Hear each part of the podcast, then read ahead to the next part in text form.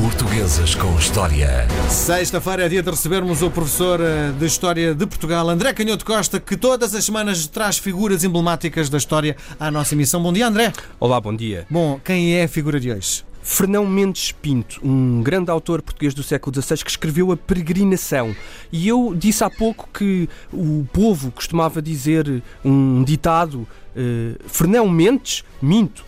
Uh, e isto era uma crítica velada à peregrinação pelo seu conteúdo exótico, inusitado, extraordinário de, de mundos uh, que os portugueses nunca tinham uh, visto. Mas como veremos, é provável que este ditado tenha sido um pouco forçado pela elite da época, porque o livro foi um pouco mal recebido pela sua crueza, pelo retrato que fazia dos portugueses no, no Oriente. O Fernão Mendes Pinto nasceu em Montemoro Velho e nasceu numa família muito pobre em 1510. Ele veio para Lisboa com o tio e trabalhou na casa de uma senhora como servidor, como era normal, eh, as crianças começarem muito cedo eh, e as crianças enfim, que, cujas famílias tentavam que elas escapassem à pobreza, eh, iam trabalhar para estas casas nobres nos mais diversos serviços.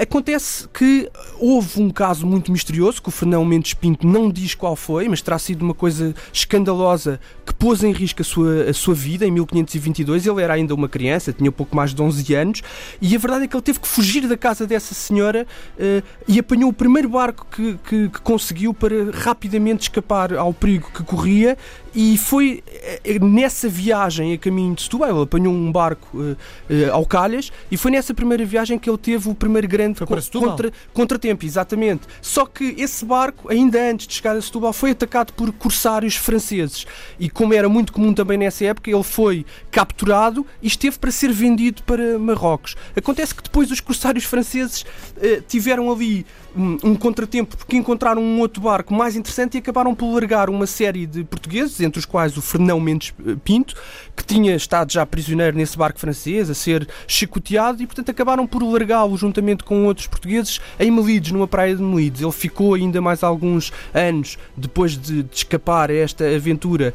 a, eh, a trabalhar na casa de um outro fidalgo em Setúbal, mas como ele próprio diz, aquilo que ganhava não, não dava para o sustento. E portanto, como muitos outros portugueses, em 1530 ele apanhou um Manau para a Índia e tentou a aventura. E é aqui que vai, de facto, começar uh, uma vida absolutamente extraordinária, onde ele vai passar pelas peripécias mais incríveis. Hum, os portugueses nessa época, uh, apesar de, de, das crónicas e das epopeias que depois foram construídas sobre a capacidade militar dos portugueses de conquistarem portos, uh, de evangelizarem, de levarem civilização, a verdade é que os portugueses eram extraordinariamente extremamente pragmáticos nas relações políticas e comerciais que construíam no Oriente, naquele mar da China, naquilo que hoje é a Indonésia, eh, Timor, eh, também a Índia, eh, o Vietnã.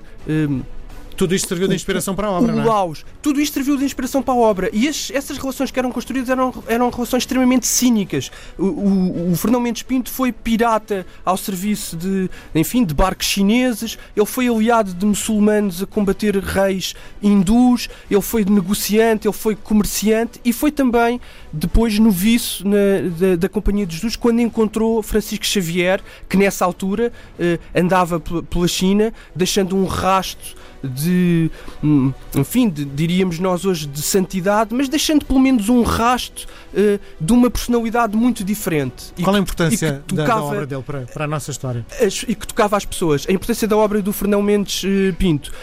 A obra é absolutamente decisiva por causa deste traço de, de verdade, deste traço de que era tão à frente da época, porque era extraordinariamente realista. Quando nós lemos os Lusíadas, nós vemos toda aquela influência da literatura clássica e de uma série de referências de mitológicas que para nós hoje até já são estranhas, enquanto que o Fernão Mendes Pinto é de facto bastante realista. É tão realista que ele conta, por exemplo, a primeira vez que chega ao Japão. Ele diz que é um dos primeiros portugueses a chegar ao Japão e é a primeira vez em que os japoneses veem uma, uma, uma espingarda e que dizem que aquilo só podia ser feitiçaria.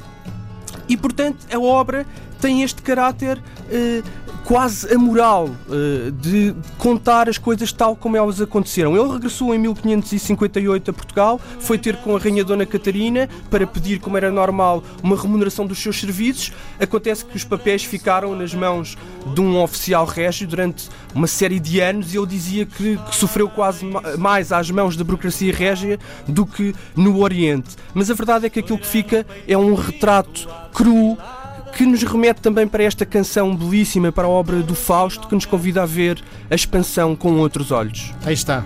Figuras com história, com André Canhoto Costa.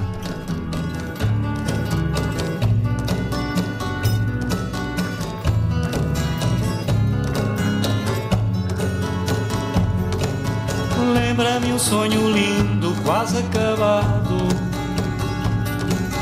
Lembra-me um céu aberto, outro fechado lamada em sangue estrangulada. Estoura no peito um grito à desfilada. Canta roxinol, canta, não me des penas. Cresce, gira, sol cresce entre açucenas. Afaga-me o corpo todo se te pertenço. Rasga-me o ventre ardendo em fumos de incenso. Lembra-me um sonho lindo, quase acabado. Lembra-me um céu aberto, outro fechado. Está lamada em sangue estrangulada. Estoura no peito um grito à desfilada.